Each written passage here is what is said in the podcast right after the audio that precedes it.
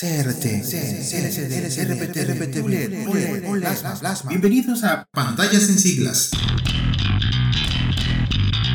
El podcast para ese videófilo quisquilloso que gusta de ver y ver bien. ¿Por qué tanta sigla y yo sin pantalla? Comencemos.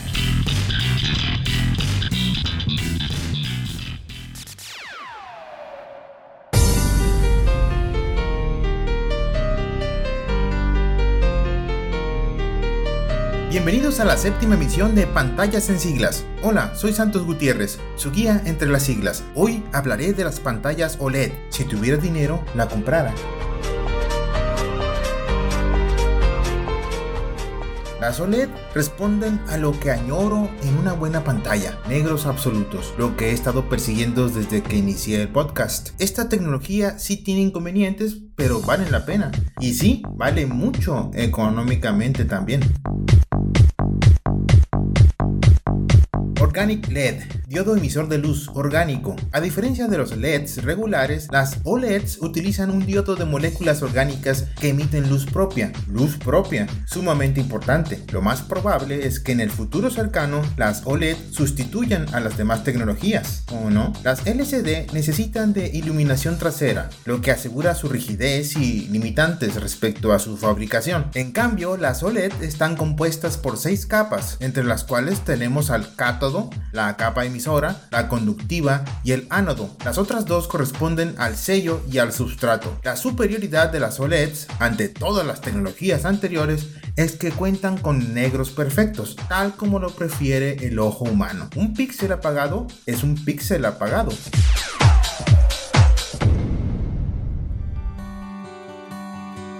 ¿Por qué tanta sigla y yo sin pantalla? Continuamos. Lo tanto representan colores realistas, ya que poseen amplio rango de color por naturaleza. Su bajo consumo de energía, su extrema delgadez y flexibilidad de sus capas permite la fabricación de pantallas curvas, incluso doblables. Los fabricantes de smartphones comienzan a utilizarlas en sus modelos plegables o enrollables como la nueva camada de dispositivos que todavía no se popularizan.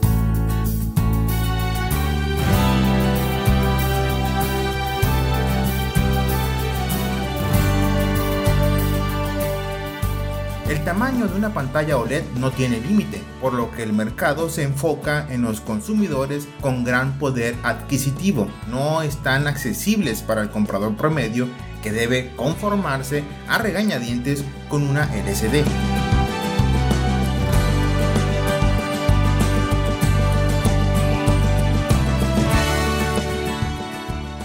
La experiencia de disfrutar una OLED me remonta a la CRT. Ya sé que insisto mucho en la CRT, pero a la fecha esta tecnología anticuada todavía funciona de comparativa, ya que las OLEDs tienen un ángulo de visión completo o casi completo. Sin embargo, tiene como desventajas el persistente burn-in y la degradación del material orgánico, que con el paso del tiempo el brillo pierde potencia dependiendo de las horas de uso.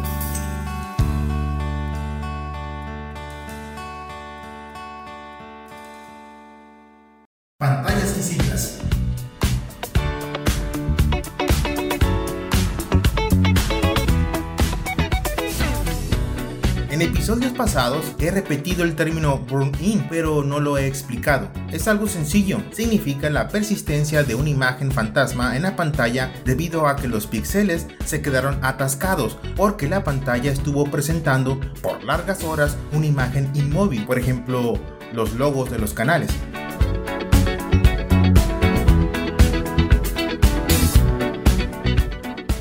El editor casual de video no es necesario un monitor especializado, pero alguien profesional puede beneficiarse durante la postproducción con una pantalla OLED siempre y cuando esté bien calibrada. Sony, Panasonic y Philips recurren a las pantallas de la compañía LG para sus televisiones, así que la diferencia entre marcas radica en el procesamiento de la imagen.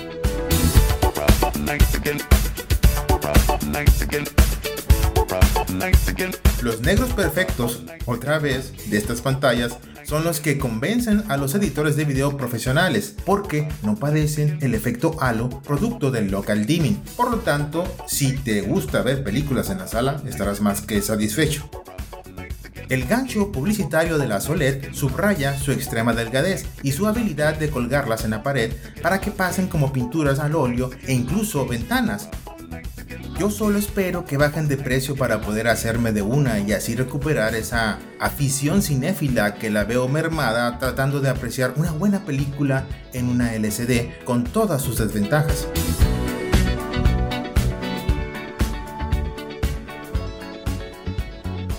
Estatus vigente hasta el horizonte próximo. Ah, pero debo decir que sí rondan otras tecnologías por ahí que pretenden desbancar a la OLED, como la tecnología de micro LEDs. Una de las que me causan mayor interés es la tecnología de pantalla dual layer, que explicaré en el siguiente episodio.